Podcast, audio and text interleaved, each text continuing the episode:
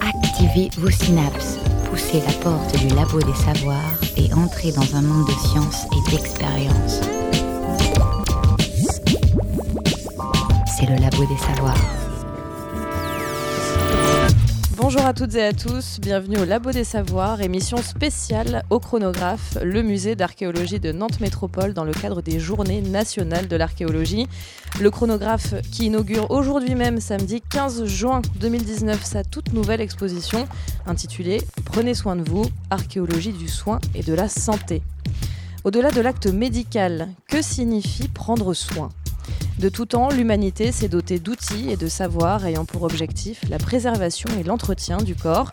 Bien avant la chirurgie et la médecine, l'hygiène, l'allaitement maternel, le suivi, le soutien ou encore l'entraide étaient considérés comme des soins.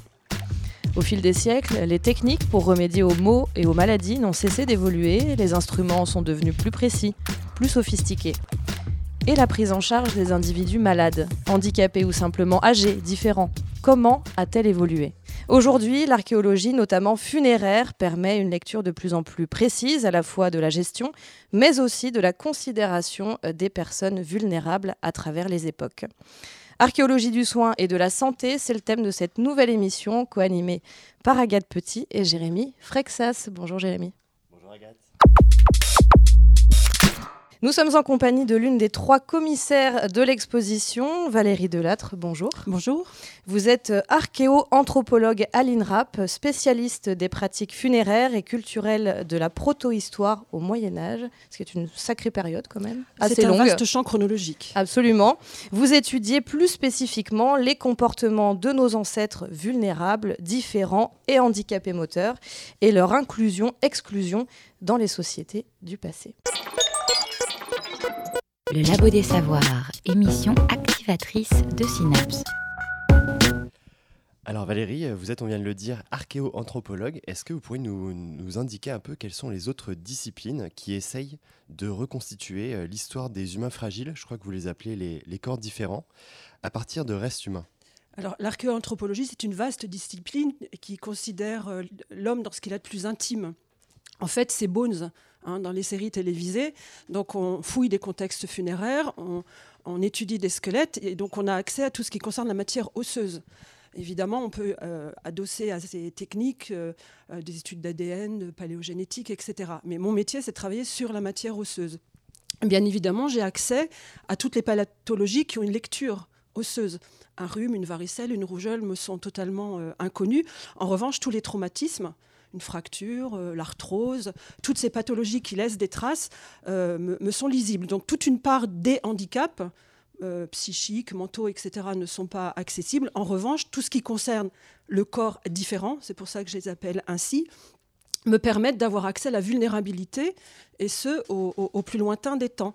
Mais c'est aussi une discipline qui doit être forcément pluridisciplinaire, et donc on fait intervenir des paléopathologues ce sont les médecins des morts et de nos ancêtres.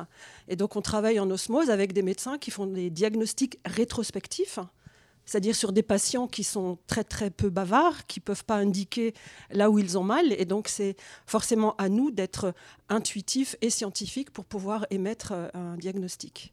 Alors dans le cadre euh, précis de, ces travaux que vous menez, quel a été euh, l'apport particulier de l'archéologie funéraire? Alors, l'archéologie funéraire, c'est intéressant en ce sens qu'on a accès à l'individu stricto sensu. Lui seul, il nous livre son identité sans filtre. On n'a pas euh, le filtre des déchets ou le filtre euh, de son habitat ou des textes. Rien de plus subjectif qu'un texte. Tandis qu'avoir accès à un squelette, il peut rien nous cacher. Donc forcément, on, on peut avoir une lecture immédiate de tout ce qui était différent et tout ce qui pouvait avoir euh, euh, trait à sa propre vulnérabilité. En fait, la lecture, elle est euh, sans, aucun filtre et sans aucune grille de lecture. Et qu'est-ce que nos, les rites funéraires, ou en tout cas nos anciens rites funéraires, peuvent dire de la façon dont les sociétés traitaient finalement les personnes handicapées, les personnes fragiles? Alors, quand on fait de, de l'archéoanthropologie, en fait, on a deux composantes. Une composante qui est strictement biologique, que je viens de vous exposer, et, qui donc intègre la paléopathologie. Mais indépendamment de ça, on a accès à l'âge, au décès, au sexe, à tout un tas de, pathologies, la stature, la taille, etc. Donc une sorte de carte d'identité biologique, mais on a aussi une composante culturelle. C'est-à-dire qu'un un individu a été un défunt a été enterré par ses proches, donc avec un rituel, quel qu'il soit, néolithique, euh, l'âge du fer, etc., etc., avec des objets, soit des objets qu'il a portés, soit des objets qui ont été déposés dans la tombe, et qui plus est, la tombe, elle a été orientée, elle a été euh, installée au centre d'un tertre, euh, d'une pyramide, si on s'appelle Toutankhamon, euh, et toute cette lecture culturelle, qui est le fait d'un groupe et d'une composante sociale, nous permet d'avoir accès au statut social du défunt. En règle générale, même s'il faut nuancer, on dit que le monde des morts est le reflet du monde des vivants. Alors, plus on est riche, plus on aura tendance à avoir une tombe ostentatoire et opulente, et à l'inverse, plus on est humble et plus la tombe sera euh, dénuée d'objets. Et ces deux composantes, la façon dont la tombe est organisée, nous permet de savoir si la personne a été intégrée au groupe, si elle a bénéficié des mêmes rituels que les autres, si topographiquement elle a été écartée. On a fait toute cette recherche. Est-ce que un corps différent, le seul fait d'être différent, pouvait vous exclure du groupe quand le regroupement est la règle funéraire. Donc toute cette démarche a été entreprise et ces deux composantes de l'archéoanthropologie nous permettent d'avoir accès au statut des défunts. Ben, on va s'attarder un peu plus sur cette deuxième composante, donc sur la lecture culturelle. Euh, c'est quelque chose, je pense, qui est bien illustré par cette citation qui est extraite d'un entretien entre Henri Dudet et Hervé Guy euh, dans un article intitulé Kadravexki, qui nous dit qu'un des problèmes historiques majeurs est de savoir comment la société des vivants reproduit ou déforme son image dans l'organisation de la cité des défunts. En quoi est-ce que l'organisation topographique, la hiérarchisation, telle qu'on peut les percevoir à l'intérieur d'un ensemble funéraire, sont informatives de la sociologie d'une population? Donc comment, enfin vous, vous, avez commencé un peu à nous expliquer justement les, euh, les différents aspects qui étaient importants à, considérer lorsqu'on essaie d'avoir une lecture euh, culturelle de ces rites funéraires. Donc comment est-ce que ces restes peuvent nous renseigner de manière euh, plus précise sur la société qui les a, qui les a produits? Par exemple, en archéologie funéraire, on peut travailler sur la marginalisation savoir quels étaient les individus au sein d'une société ou d'un groupe qui pouvaient être marginalisés. On peut avoir des marginalisations liées à l'âge. Les bébés non baptisés à l'époque médiévale n'ont pas accès à la terre consacrée du cimetière. On les dépose ailleurs. Les prostituées, les sorcières, tout un tas de personnages sont euh, exclus de la nécropole. À l'époque gauloise, on a tout un tas d'individus qu'on va retrouver dans des silos à grains. Alors, il faut étudier leur statut. Donc, la marginalisation et la mise à l'écart, ce sont des phénomènes qu'on peut lire avec nos grilles de lecture. Donc, le questionnement, s'agissant des personnes handicapées, des personnes différentes, était de savoir si le seul fait de cette différence physique les faisait euh, bénéficier, avec des guillemets, de cette mise à l'écart. Or, la multiplication des études des contextes funéraires de toute époque, sauf cas rarissime, nous montre une inclusion assez systématique et une mise en scène de la tombe à l'égal des autres. Je pense à euh, des, individus euh, lourdement handicapés, euh, amputés, retrouvés dans des cimetières carolingiens, donc dans un cadre paroissial, et qui bénéficient des mêmes rituels et des mêmes pratiques que les autres, et ce de tout temps. On retrouve des individus lourdement handicapés, parfois appareillés, qui bénéficient de, la liturgie en vigueur au, sein, de leur société. Je très peu d'exemples, mais vraiment euh, anecdotiques, d'individus qui ont été exclus, mais qui plus, plus est, comment affirmer que c'est leur seule différence qui les a exclus? Ils pouvaient avoir cumulé, entre guillemets, euh, les, les, pathologies ou les handicaps. Tout simplement avoir commis une faute. Exactement, euh, on peut avoir plusieurs casquettes. Et tout ça, c'est très difficile à, à savoir aujourd'hui. Vous nous avez expliqué que vous travaillez, vous, sur les squelettes. Mhm. Est-ce que, finalement, toutes les vulnérabilités sont identifiables et étudiables de façon équivalente ou pas? Non, bien sûr, on n'a accès qu'à ce qui est lisible sur l'os. Donc, euh, on peut voir tout un tas de pathologies, le rachitisme des enfants, euh, l'arthrose, l'arthrite, les pathologies liées à, l'âge. les, seniors en archéologie sont tout à fait accessibles, mais comme je vous le disais, euh, ces pathologies mentales je ne peux pas avoir accès. Euh, la surdité, la cécité, je ne peux pas y avoir accès, sauf cas extrême. En Grèce des collègues qui ont travaillé sur des plongeurs qui allaient euh, récupérer du corail et qui, à force de multiplier les, plongées en profondeur, avaient le conduit auditif qui se bouchait. Donc on pouvait évidemment euh, préjuger d'une surdité. En revanche, maintenant, il y a des techniques de pointe. on fait passer à nos vieux, vieux patients, squelettes ou momies, des IRM où on leur fait faire des tomographies du cerveau qui nous permettent euh, en 3D d'avoir une lecture de, zones lésées dans le cerveau et de pouvoir euh, euh, diagnostiquer des, des paralysies, tout un tas de pathologies qui ne sont pas lisibles sur le squelette.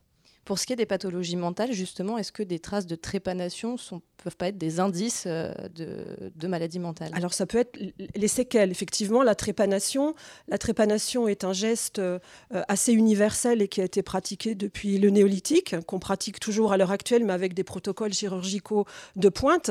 Au néolithique, on trépanait les, personnes souffrantes, alors de, de, migraine ou de, ou paralysie. Je ne sais pas quel était le, le, symptôme qui faisait décider euh, d'une trépanation. On trépanait au silex, donc euh, avec un geste assez assuré donc euh, par grattage, par euh, raclage ou par perforation. Et sans anesthésie, évidemment. Alors, sans anesthésie telle qu'on la connaît, mais on espère qu'il y avait une connaissance assez aiguë et euh, aboutie des herbes, d'une pharmacopée assez aboutie, des champignons, pour permettre aux patients de survivre à l'opération, sachant que ostéologiquement, on peut savoir si le patient trépané a survécu.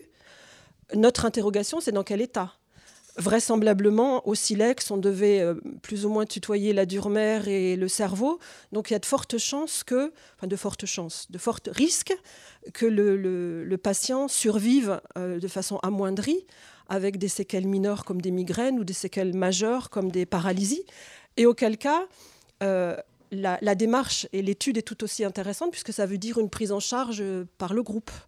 Donc en fait, une trépanation en soi, c'est un trou dans la tête, mais ça ne veut pas dire que ça. Ça veut dire quelqu'un qui prend la décision, ça veut dire quelqu'un qui opère.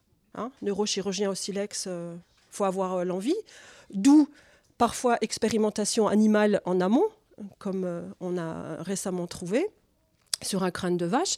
Et puis après, une communauté de paysans, d'agriculteurs qui se regroupent auprès de l'un d'entre eux qui est extrêmement vulnérable et dépendant. Bah, ça nous amène euh, tout de suite à la question suivante. Euh, est-ce que justement cette, euh, cette, cette, organisation autour des plus faibles s'est mise en place rapidement au, au, sein du genre humain? Est-ce que ça s'est toujours fait comme ça? Alors, je ne peux pas être péremptoire et dire toujours, on a des exemples.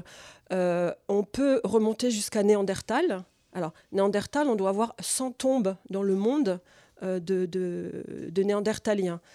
on est 100 000 ans avant notre ère à peu près il existe deux tombes seulement qui ont été trouvées en Israël avec deux petits-enfants qui sont handicapés, paralysie infantile et hydrocéphalie. Et ces petits-enfants, dans la mort, sont accompagnés par un adulte.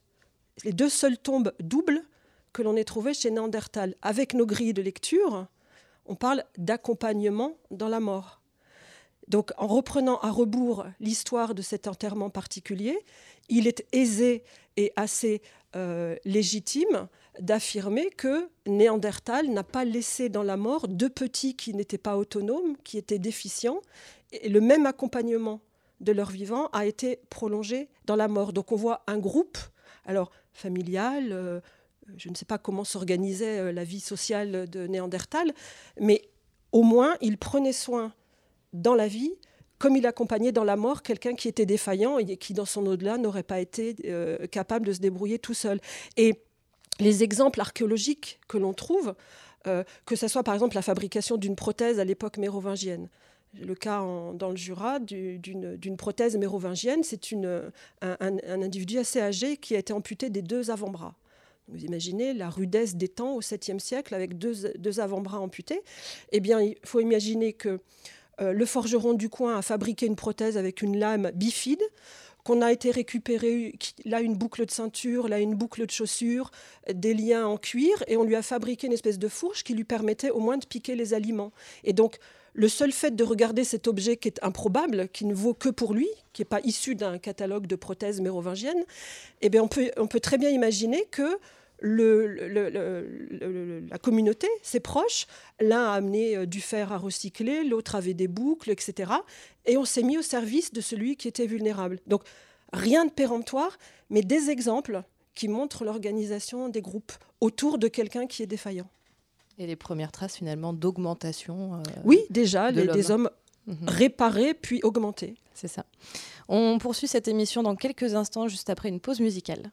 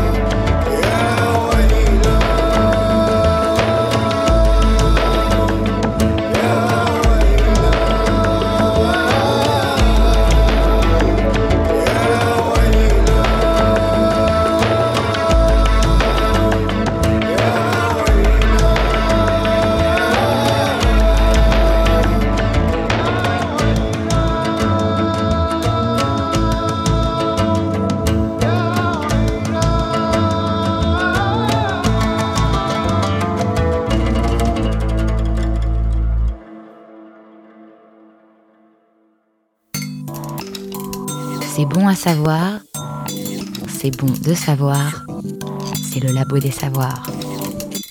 De retour pardon, au labo des savoirs où nous parlons euh, d'archéologie et d'archéologie du soin et de la santé plus précisément. Alors justement, le soin, la santé, est-ce que ça n'a pas finalement, euh, est-ce que ça n'a pas été pendant très longtemps de l'automédication? Alors, bien évidemment, quand on parle santé et médecin, inévitablement, le mot médecin apparaît. On imagine des corporations de gens euh, qui soignaient. Il est évident que la prévention et l'automédication devaient exister au sein des familles, au sein des groupes. Mais vraisemblablement, de tout temps, il a existé des hommes qui avaient le savoir. Alors on les appelle des chamans, des hommes médecine, euh, comme on veut, mais toujours dans chaque groupe, et l'ethnologie le confirme, il y en a un qui détient le savoir qui lui est euh, apporté euh, par les dieux, par les plantes, l'un n'excluant pas les autres.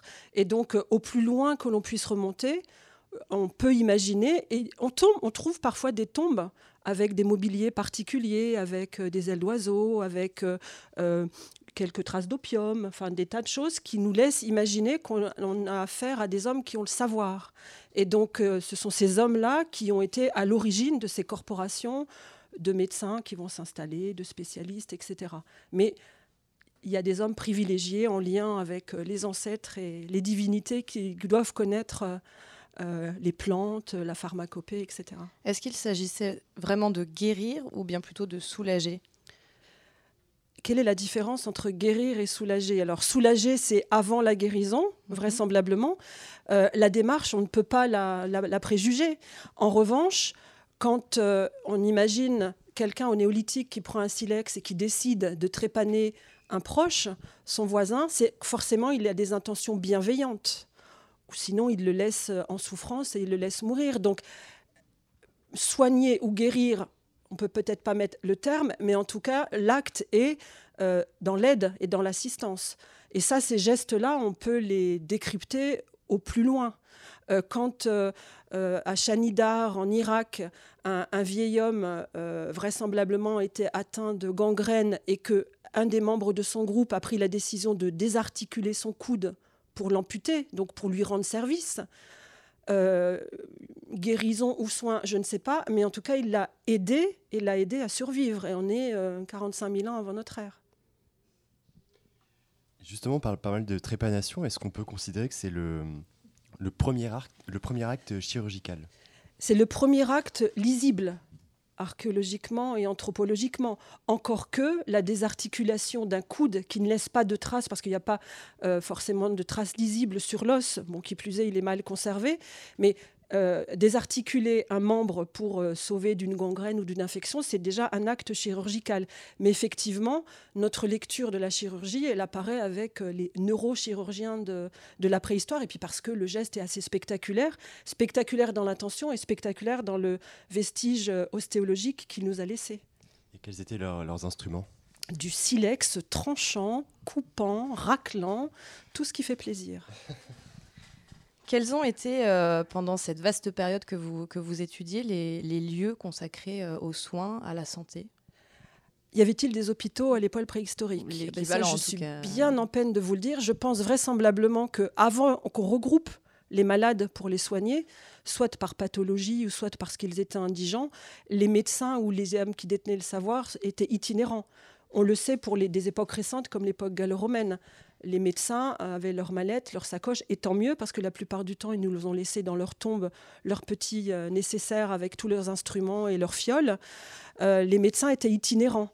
Euh, on n'a pas d'officine préhistorique, alors peut-être que, et on ne sait pas les lire, on ne sait pas les décrypter, mais probablement que c'est les hommes qui se déplaçaient et qui transmettaient des savoirs par du biais de, de tutorat et de transmission des connaissances et des expertises. Est-ce qu'on peut peut-être plus parler de lieux d'accompagnement éventuellement, à partir du moment où ça s'est formalisé, pas forcément au néolithique, mais un peu plus tard?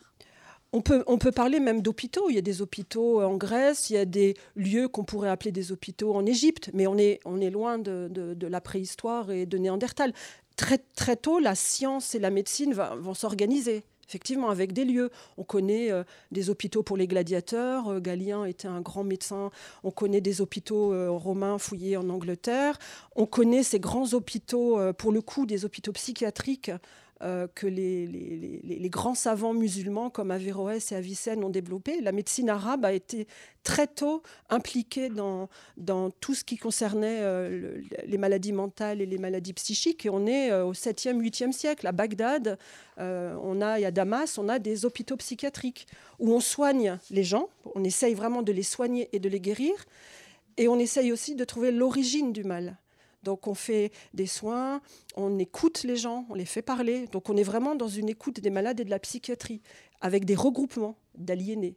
Mais euh, je ne peux pas vous dire qu'à la proto-histoire, à l'âge du bronze ou à l'âge du fer, euh, nos ancêtres allaient à l'hôpital. Ça, je ne peux pas. Et ces lieux de, regroupement, justement, puisque c'est le terme que vous avez employé, est-ce que c'est plutôt un signe d'inclusion ou d'exclusion?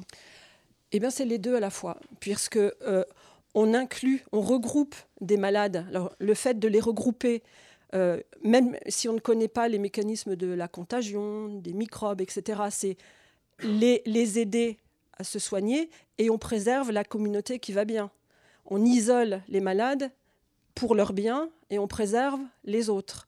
Mais de la même manière, là, on va galoper et traverser les siècles. Arrivons au siècle des Lumières. Siècle des Lumières, lumineux pour tout le monde, sauf pour plein de gens. Et en l'occurrence, euh, Prenons les aveugles et prenons les sourds. au XVIIIe siècle, au début du XIXe siècle, Louis Braille va inventer le braille. L'abbé de l'épée va inventer, en reprenant ce qui se faisait dans les abbayes cisterciennes, le langage des signes. Et on s'est dit, on va regrouper les petits aveugles entre petits aveugles, les petits sourds entre petits sourds. Et donc, pour le bienfait de leur éducation, on les a extraits de la société. Et donc, on a regroupé pour isoler. Et donc, c'est pernicieux comme, comme démarche et, elle est euh, tout à fait contemporaine. Euh, l'inclusion des personnes handicapées, elle est complexe parce qu'on a des instituts pour jeunes autistes, des instituts pour handicap, etc., etc et tout le monde est isolé du quotidien de l'école, de l'entreprise. Et donc en fait, il y a tout ce travail à refaire parce qu'on a formalisé les choses, on les a nommées. Et le XVIIIe siècle en a été sous couvert, et évidemment, tant mieux que chacun ait accès à l'écriture, à la lecture en fonction de, de ses moyens, mais on a isolé les gens du quotidien. Oui, parce que finalement, le handicap, on, l'a bien compris, il a toujours existé, même si c'est pas comme ça qu'on le nommait. Mhm. Mais sa prise en charge, elle, elle est plus tardive. Ah non, il, a toujours été pris en charge, mais on ne se levait pas le matin en disant nous allons prendre en charge les personnes handicapées, notre groupe. On avait des voisins, des proches, quelqu'un qui était en souffrance et dont on, se chargeait. Mais le, ou les handicaps étaient beaucoup plus présents. Pas de lunettes, euh, âgés avec euh, des pathologies liées à l'âge. Euh, tout un tas de, pathologies, une double fracture. On parle souvent des fractures des footballeurs. Donc, une double fracture, bien réduite et bien consolidée. Au bout de trois mois, vous n'avez pas de soucis. Et si vous êtes un footballeur, vous reprenez votre saison tranquillement. Vous êtes au Moyen Âge, vous tombez de cheval, ou vous avez un accident dans les champs, vous vous cassez le tibia et le péroné. Personne ne sait réellement réduire et consolider une fracture. Elle se reconsolide de façon totalement anarchique et vous allez être boiteux toute votre vie. Donc potentiellement, avant le 19e, le 20e siècle, où vraiment vont se développer des soins, des soins chirurgicaux, des appareillages compensatoires, etc. Chacun est handicapé en puissance. Donc on ne formalise pas les choses en disant handicapé, pas handicapé, handicapé. On est avec euh, des mots divers et on prend soin les uns des autres. Et du coup, ça fait peut-être presque davantage partie du quotidien. Ah, bien évidemment. Et, et, non seulement ça fait partie du quotidien, mais il n'est que de regarder la représentation la représentativité des personnes handicapées. Quand on fait de l'histoire de l'art, aller dans un musée, aller au Louvre, regarder les chapiteaux des abbayes quand vous les visitez, euh, les personnes différentes, euh, amputées, bossues, sur la céramique, sur les mosaïques, elles sont partout parce que c'est le quotidien d'être euh, potentiellement abîmé. Donc finalement, est-ce qu'il y a, d'un point de vue social, un lien entre le soin et l'empathie? Bien sûr, bien sûr. À partir du moment. Alors, déjà, on peut se soigner soi-même. C'est déjà euh, quelque chose d'important. Prendre soin de soi, c'est important. Mais prendre soin de l'autre, c'est avoir envie de l'aider. Euh, soigner quelqu'un, c'est une démarche totalement altruiste. Alors elle peut être aussi sous couvert professionnel, mais un médecin, un professionnel, s'il n'a pas l'altruisme, euh, le problème qui se passe actuellement avec les urgentistes, le problème dans les hôpitaux, c'est qu'ils ont les gestes, la technique, tout ce qui est à disposition.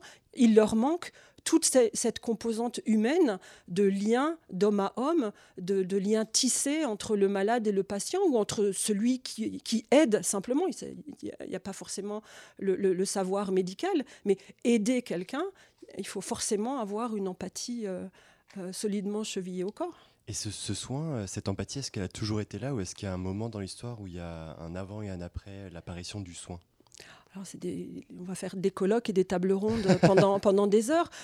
on ne peut pas être péremptoire. Mais à partir du moment où les vestiges archéologiques nous donnent des indices, on ne va pas en conclure que l'humanité était joyeuse, radieuse avant et que c'est nettement moins bien maintenant.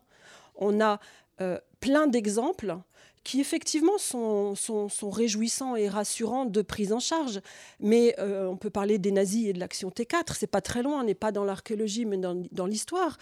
Euh, la, santé, c'est un curseur. Euh, quand tout va bien, ça va bien pour les vulnérables, pour ceux qui sont défaillants, ceux qui sont dépendants et qui ne sont pas autonomes. Mais à partir du moment, soit à des fins eugénistes, soit à des fins économiques, au Moyen Âge, quand il y a la guerre de Cent Ans, Ok, on peut prendre euh, soin des vieux, des estropiés, mais quand il n'y a plus à manger, eh ben, quand on est dépendant, on devient vite une bouche inutile. Vous voyez, c'est dans, les sociétés qui vont bien, a priori, ça devrait aller bien pour tout le monde. Mais quand ça se corse, que ce soit de façon économique ou idéologique, le programme Action T4, euh, quand on l'étudiera dans 3000 ans et qu'on aura un regard archéologique, c'est la barbarie absolue, c'est-à-dire au prétexte de la vulnérabilité, tu ne fais pas partie de la belle race humaine, donc je t'élimine. Alors, le, passé n'est pas que idyllique et radieux, on a des cas de génisme ou de sacrifice, mais on n'a pas de lecture archéologique d'une violence systématique appliquée au seul prétexte de la différence. On a plutôt euh, des, des indices de ce que les gens étaient tant bien que mal, attentifs les uns aux autres, inventaient des appareillages, mettaient au point des opérations chirurgicales, etc. Et c'est plutôt euh, rassurant.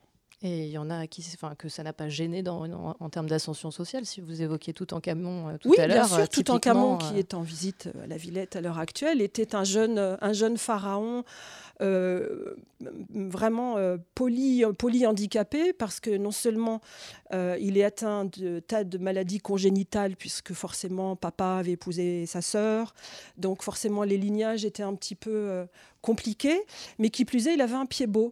Et donc euh, ce, jeune pharaon se déplaçait en boitant, avait des cannes, indépendamment de tous les trésors en or et en lapis lazuli qui ont été trouvés dans sa tombe. On a aussi des petites cannes en roseau qui sont extrêmement émouvantes. On a euh, sa momie qui nous montre euh, qu'il était boiteux. Et qui plus est, il est souvent représenté comme tous les pharaons en train de tirer l'arc, mais il est assis. C'est-à-dire que la stature debout lui était compliquée. Et Toutankhamon était probablement le premier archer paralympique euh, de l'humanité. Et, ça ne l'a pas empêché d'être bon, un pharaon de courte durée, mais on a... Euh, euh, bah, Roosevelt était un président américain qui était en fauteuil roulant. On a Aragon, la grande reine mérovingienne qui est enterrée à la basilique Saint-Denis avec force, or et bijoux, et, et, et, Soierie qui était atteinte de poliomyélite. La dame de Vix, le tumulus protohistorique, elle est aussi euh, polyarthrisée. Voilà, il y a, ça n'empêche pas le statut social, ça n'empêche pas l'accession. Alors, soit le, handicap de naissance, comme chez Toutankhamon, ne l'empêche pas d'être un pharaon à l'égal des autres, soit le handicap ou la pathologie acquise au fil de la vie ne fait pas qu'on est dénué du statut social qu'on avait auparavant.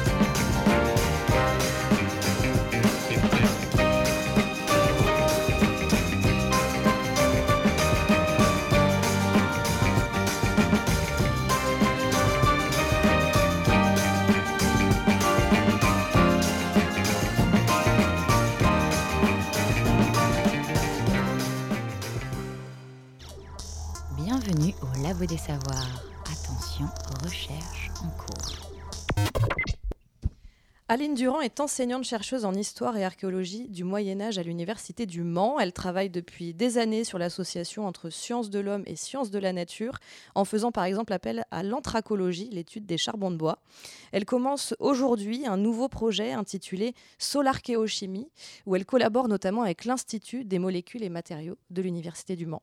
Son but, développer, grâce à la chimie, un outil qui permettra peut-être de repérer bâtiments ou cimetières enfouis dans le sol. D'innombrables vestiges enfouis peuvent être retrouvés par l'observateur attentif lorsque les conditions sont favorables. Ces traces, ces taches de la Terre, vont nous révéler le passé lointain et méconnu d'une région entière. Le premier travail de l'archéologue, c'est de réunir la documentation. C'est déjà une manière de prospecter, c'est-à-dire euh, aller voir les prospections anciennes au FRA. Est-ce qu'il y a eu des opérations, des prospections, euh, même la documentation du 19e siècle qui peut parfois être très utile, notamment sur les sites médiévaux, puisque je suis médiéviste. Des, des images, le cadastre napoléonien, pour euh, des photos aériennes aussi, des émissions des Alliés notamment dans les années 40, pour repérer si le site a changé. Ce sont les survols aériens effectués à bord de petits avions de club qui rendent aujourd'hui possible la redécouverte de notre paysage et l'exploration du passé. Moi, ce que je cherche au travers de ce projet, c'est à donner un outil supplémentaire aux archéologues pour mieux cibler leurs fouilles. C'est-à-dire qu'il y a déjà beaucoup d'outils de prospection, prospection magnétique, prospection euh, électrique, euh, prospection évidemment euh, pédestre, protection aérienne, il y a du lidar, il y a, il y a beaucoup beaucoup d'outils à la disposition des archéologues. Des outils qui se sont vraiment beaucoup affinés, sont devenus beaucoup plus techniques ces 15 dernières années et qui sont complètement complémentaires les unes des autres parce qu'elles ne donnent pas forcément les mêmes signaux de ce qui est enfoui dans le sol. Je pense que faire aussi un outil de prospection chimique en lien avec ces autres méthodologies peut permettre de croiser les données et de savoir repérer un certain nombre de zones, notamment par exemple des zones de dépôt organique. Ces travaux ouvrent la voie à des recherches nouvelles qui se développent un peu partout en France. Il y a un certain nombre d'éléments chimiques qui vont donner dans, les phosphates et leurs dérivés, bien sûr, parce que c'est la décomposition de la matière organique. Donc on va cibler, oui, les phosphates, on va cibler euh, euh, le pH, parce que c'est toujours intéressant de savoir si on a des sols acides ou basiques, et surtout sur la longue durée. On va cibler aussi euh, tout ce qui est le fer, l'aluminium ou le magnésium, parce que ça donne aussi des indicateurs complémentaires. Nous le savons maintenant, la Terre garde les empreintes du passé. Il nous faut apprendre à les observer, à les déchiffrer mais aussi à les préserver. L'analyse chimique des sols permet ben, de retracer un peu les activités qui ont eu lieu sur ces sols archéologiques. Est-ce que vous y avez dormi? Est-ce que vous avez préparé de la nourriture? Et quelle nourriture? Est-ce que au contraire c'était euh, d'autres types d'activités? Et l'analyse chimique vient en complément d'autres euh, marqueurs le mobilier céramique notamment. Mais dans certains cas, vous savez, les archéologues se retrouvent face à des bâtiments qui ont livré très peu de mobilier. Et dans ce cas-là, c'est problématique et toujours difficile hein, de savoir qu'est-ce qui s'est passé véritablement, comment les sociétés ont utilisé ces bâtiments. Valérie, une réaction? Ah ben une réaction euh, forcément enthousiaste euh, concernant la pluridisciplinarité on n'est rien tout seul. Hein. Quand on cherche, euh, il faut faire appel à, des collègues et à des sciences annexes. Et évidemment, l'étude des phosphates, quand on a des sols arides, euh, des sols acides pardon, qui détruisent les squelettes, on fait appel aux phosphates pour savoir si vraiment un corps s'était décomposé. On a fait appel aux phosphates pour travailler sur les puits euh, cultuels romance pour savoir si des corps s'étaient décomposés dans le cadre de rituels bien particuliers.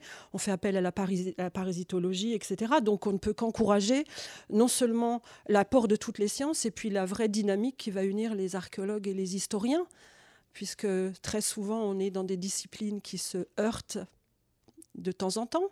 Et donc quand on arrive à être dans une complémentarité euh, évidente et où les archives du sol sont à l'égal des archives des, bibliothèques, eh c'est qu'on aura gagné le pari. Est-ce que la, biochimie est aussi euh, euh, un, outil qui pourrait être utile pour l'avenir, pour par exemple découvrir des causes d'épidémies ou ah ben, Bien sûr, bien sûr, il y a la lecture des squelettes, mais elle est forcément limitée. Et donc, on travaille de plus en plus avec la paléogénétique.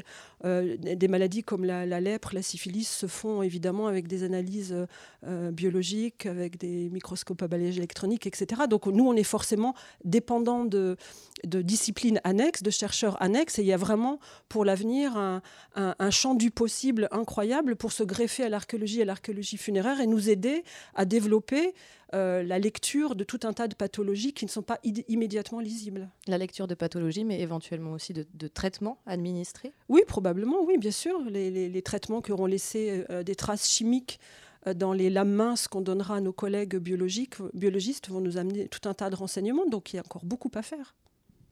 Alors la santé et la médecine, évidemment, ne sont pas euh, abordées de la même façon selon les différentes régions du globe. Je vous propose d'écouter un extrait de La tête au carré. C'est Hervé Guy, un autre commissaire de cette exposition dont on parle aujourd'hui. Petite dédicace qui répond.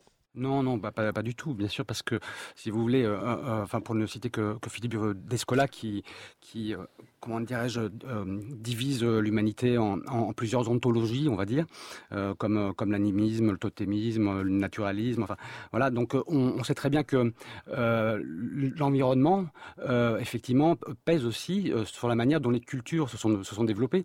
Et donc un, même mot n'aura pas les mêmes, on va dire, conséquences, que ce soit en France ou alors en, en, pleine Amazonie. Mmh. voilà. Et alors, par, exemple, moi, il y a un exemple que, que j'aime bien citer on parlait de santé mentale. Euh, c'est une euh, jeune collègue qui travaille euh, actuellement à Marseille qui fait une, anthropologie du rire. Et elle a pu montrer, lors d'un épisode qui s'est passé en Tanzanie, il y a eu un, fou rire dans, un collège de, filles. Mmh. Et les autorités civiles, euh, médicales et puis coutumières se sont saisies du fait et, qui a dû être analysé parce qu'on ne comprenait pas pourquoi ces jeunes filles rayaient tout d'un coup. Euh, voilà. Donc euh, et donc on a parlé d'hystérie collective, enfin de, de, mots assez forts. En fait, cet anthropologue explique bien que le rire chez l'enfant n'est pas toléré. Effectivement, dès qu'ils se mettent à rire ensemble, ça devient un épisode, on va dire, d'hystérie collective. Est-ce que vous souhaitez ajouter quelque chose, euh, Valérie Delattre? Ah ben, Je ne peux que souscrire euh, aux, propos d'Hervé qui euh, pense que, évidemment, la santé le handicap sont des curseurs euh, sociaux, économiques et qu'on n'est pas logé à la même enseigne. Hein. C'est la fable de La Fontaine, que vous soyez riche ou misérable. Donc lui va citer l'Amazonie. Moi, je peux parler, hein, je travaille sur le handicap. Vous prenez un, bon tremblement de terre à Haïti avec beaucoup de personnes amputées qu'il faut appareiller. Handicap International va fabriquer des prothèses avec les matériaux locaux. Donc on va avoir euh, du bois, des bouts de pneus, du plastique et on va appareiller les gens comme on peut. Vous êtes dans un pays anglo-saxon, vous êtes amputé de la même manière, vous allez être équipé euh, de prothèses en titane qui valent une fortune, et puis vous allez faire les Jeux paralympiques et vous appelez Oscar Pistorius. Voilà. Donc euh, évidemment, euh, bon, il lui est arrivé des bricoles par la suite, mais qui n'étaient pas liées à ces appareillages. Mais de toute façon, ce sont des curseurs extrêmement importants. qui, qui, nous permettent de jauger état, du bon état de santé d'une société. Alors évidemment, le, soin apporté aux personnes handicapées diffère, mhm. mais la notion même de handicap également euh, peut différer en fonction des régions du globe. Bien sûr, euh, nous on va mettre un curseur euh, extrêmement pointu. On a des, maintenant tout un tas de handicaps dits invisibles, etc. Donc on va multiplier les pathologies en leur appliquant un caractère invalidant.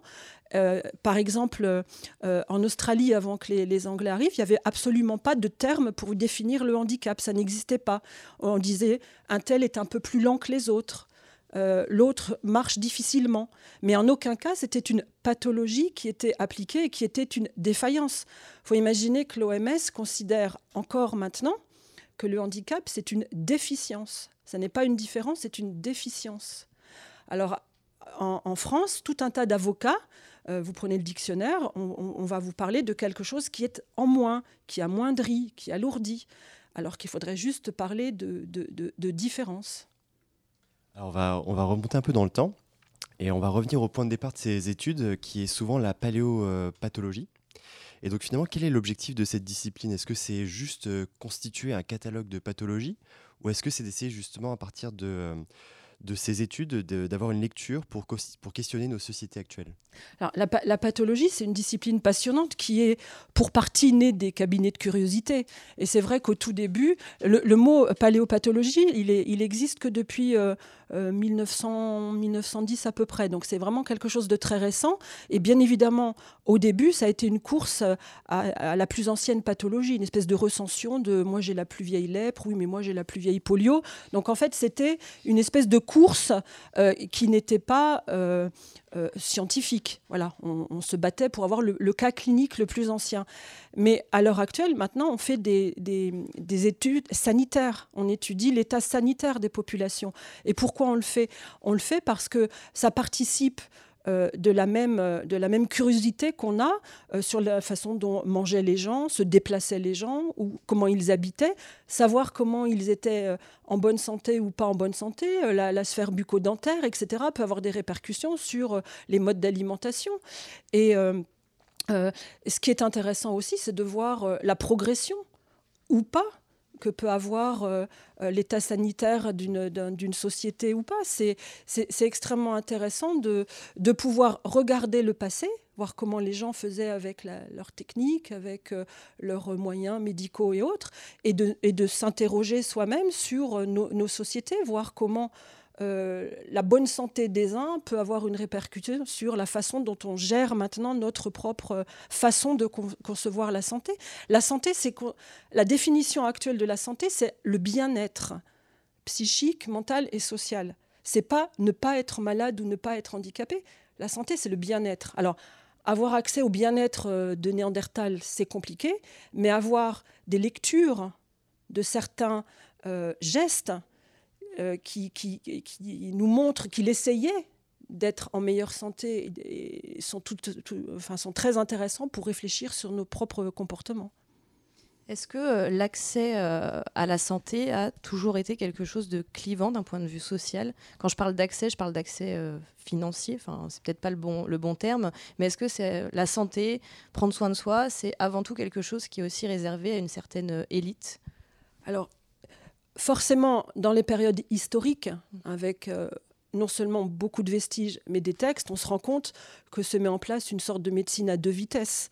Mais il n'empêche qu'on peut euh, dédier des soins extrêmement précis, extrêmement onéreux à des gens dit de l'élite, avec un statut social particulier, euh, que ce soit des, appareillages compensatoires, des prothèses ou simplement des soins. Mais on a aussi le soin de masse, le soin des indigents, euh, de tout temps et sous couvert de la religion. La plupart du temps, quelles que soient les, religions, le devoir d'aide et d'assistance est extrêmement important. Donc dans les grandes abbayes du Haut Moyen Âge, euh, on a soigné et pris en charge les miséreux. Avoir un matricule, le matricule, ça vient de là. C'est-à-dire que vous aviez un numéro vous étiez un indigent, vous ne pouviez pas euh, euh, survivre euh, et, vous nourrir au quotidien. Vous pouviez aller à l'abbaye, donner votre matricule et on vous prenait en charge. La nourriture, c'est le premier des soins. Donc, médecine à deux vitesses, avec une lecture, évidemment, pour des périodes plus récentes, mais il est vraisemblable que l'accès aux soins soit aussi un curseur social et économique. Alors, euh, tout à l'heure, on n'a pas réussi à faire cette vraie distinction entre guérir et soigner, euh, mais je vais, retenter, euh, je vais retenter ma chance. Effectivement, aujourd'hui, d'un point de vue médical, on guérit mieux, c'est relativement indéniable, mais est-ce qu'on prend mieux soin de nous? Je pense qu'il faudra aller, interroger des urgentistes en ce moment pour leur, leur, poser la, la, bonne question. Je pense qu'effectivement, on a des taux de guérison qui sont exponentielles, mais peut-être qu'on prend moins bien soin des gens qu'auparavant. On parle des EHPAD, on parle des urgentistes, et donc on est dans le lien de l'homme à l'homme. Alors probablement qu'on est euh, euh, accablé ou euh, enrichi par une technologie de pointe galopante qui guérit plus, de plus en plus de gens, mais est-ce qu'elle guérit mieux? Et est-ce qu'elle prend soin des gens? D'où le titre de l'exposition euh, qu'on a, qu'on a montée qui s'appelle Prenez soin de vous avec toute l'ambiguïté du mot soin, le soin médical, le soin chirurgical, mais le soin humain qui me semble être à la base de toute démarche. Alors on a parlé beaucoup du passé, Mais c'est le moment de sortir votre boule de cristal, puisque c'est... Madame Irma est là. J'avais une petite question sur est-ce que vous pensez que les, bah, vos homologues du siècle prochain pourront faire avec autant de facilité, et je mets le mot facilité entre guillemets, le lien entre nos rites funéraires actuels et notre mode de vie? Alors, au siècle prochain, je pense qu'on aura la même démarche qu'à l'heure actuelle. Le siècle prochain, c'est demain. Ça va très vite. Donc, au siècle prochain, on fouillera pas les gens du 21e siècle. Si on fouille les gens du 21e siècle, on va avoir euh, euh, des surprises parce qu'on a tout un tas de problèmes de décomposition, etc., liés à l'ingestion qu'on a d'antibiotiques, de, ferments lactiques, etc. Donc je pense que le rapport à la sépulture va être euh, différent. Mais dans des millénaires, je pense que, eh bien, ils, ils, hésiteront, ils auront leur grille de lecture, ils auront sans doute beaucoup plus, si tant est que ça se conserve, de, vestiges archivistiques euh, dématérialisés pour les aider. Et je leur souhaite euh, bien du courage parce que chacun sa peine. Je, suis, je, je, ne sais vraiment pas. Je n'arrive pas à me projeter. Tout va tellement très vite. Enfin, dire c'est un poncif. Déjà, est-ce qu'on aura l'intérêt de se pencher sur le passé? Est-ce qu'on ne sera pas euh, submergé par l'inhumanité mieux soignée et galopante? Est-ce qu'on ne sera pas tenté par euh, des projets euh, transhumanistes? Est-ce qu'on ne sera pas sur Mars ou ailleurs? Est-ce que le... Euh, ce sont des questions qui sont même très contemporains. Pourquoi on fait de l'archéologie?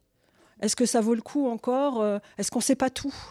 Alors c'est en ce sens que de proposer des, des, composantes un petit peu, des passerelles en lien avec ce qui nous intéresse nous et ce qui intéressait le passé sont, sont essentielles pour se rattacher à quelque chose. alors la projection dans l'avenir et des archéologues et anthropologues de l'avenir, eh bien, ils se débrouilleront. Euh, vous évoquiez le, le transhumanisme. Oui. Est-ce qu'on a déjà des traces de projets transhumanistes euh, bah, dans, dans, les squelettes que vous pouvez étudier ou, ben, dans les le, archives que vous avez Le seul fait d'appareiller quelqu'un, quelqu'un qui est né euh, avec une agénésie, avec un membre en moins, il a sa complétude d'individu. Le fait de l'appareiller, c'est déjà, c'est pas de le réparer, c'est déjà de l'augmenter. Donc on est déjà dans l'homme augmenté à partir du moment où on appareille quelqu'un qui est né avec un déficit. Donc on peut déjà parler de transhumanisme euh, avec l'acception la, plus euh, digne du transhumanisme, parce qu'il y a quand même une, version euh, du transhumanisme qui peut faire peur aussi, parce que le transhumanisme, c'est aussi une forme d'eugénisme.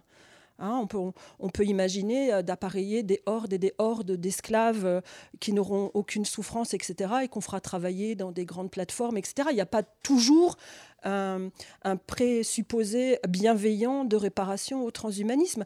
Les Égyptiens, euh, quand ils embaumaient l'un des leurs, pour peu qu'il lui manquait quelque chose, un membre, et quel que soit le membre, le compensait pour que l'individu ait sa complétude dans l'au-delà. Le mot complétude vient, vient de là, c'est un, rituel. Donc on peut dire que, mettons que les Égyptiens étaient les premiers inventeurs du, transhumanisme. Euh, merci beaucoup euh, Valérie Delattre. Avant qu'on mette un terme à cette euh, splendide émission, Il y a une question que je voulais vous poser, euh, qui est plus personnelle, puisqu'en fait, j'aimerais bien savoir comment vous en êtes arrivé à, étudier, le handicap euh, d'un point de vue archéologique. Alors, c'est né d'un pari que j'ai relevé avec brio. j'ai un, ami qui est athlète paralympique qui est très lourdement handicapé, qui, apprenant le métier que je faisais il y a déjà une quinzaine d'années, m'a dit Mais euh, c'était comment pour les gens comme moi avant? Parce que le grand public dit à l'époque, avant, alors que nous, on raisonne en chronologie. Moi, avant, ça ne veut rien dire. Je lui dis, bah, écoute, je n'en sais rien, parce que dans toute ma carrière d'archéanthropologue, j'ai dû fouiller euh, un nain et un bossu, mais je n'ai aucune idée du statut social. Et donc, il m'a dit, bah, à toi de jouer. Et donc, avec euh, l'INRAP, euh, l'Institut dont je dépends, qui a été qui m'a accompagné dans cette recherche parce que c'est important de travailler sur des grandes problématiques de société. Il faut que l'archéologie, ça sorte des musées, de l'entre-soi des colloques et des tables rondes. Il faut qu'on ait une vraie visibilité, un vrai ancrage dans la société parce que ça éclaire, c'est inspirant, c'est pas donneur de leçons. Et donc euh, le handicap, c'était un bon vecteur pour parler du passé et pour parler du présent. Et l'archéologie, y compris préventive avec ses contraintes euh, d'urgence, peut répondre pleinement à tout un tas de questionnements que, qu'on se pose. Ben, chers auditeurs et chères auditrices, euh, si vous voulez être inspirés, euh, deux conseils. Le premier, c'est de venir euh, ici à Nantes au chronographe pour visiter cette exposition qui aura lieu du, 15 juin, donc aujourd'hui, jusqu'au 5 janvier 2020. Prenez soin de vous et aussi un, petit conseil lecture. Donc ce, livre écrit par vous, Valérie Delattre, Handicap quand l'archéologie nous éclaire. Donc c'est la fin de cette émission. Merci à vous toutes et à vous tous de l'avoir suivi et écouté. Merci à vous Valérie Delattre. Merci. Merci Agathe. Merci euh, beaucoup Jérémy et merci évidemment au chronographe de nous avoir aidés dans l'organisation euh, de cette table ronde. À la semaine prochaine au Labo des Savoirs.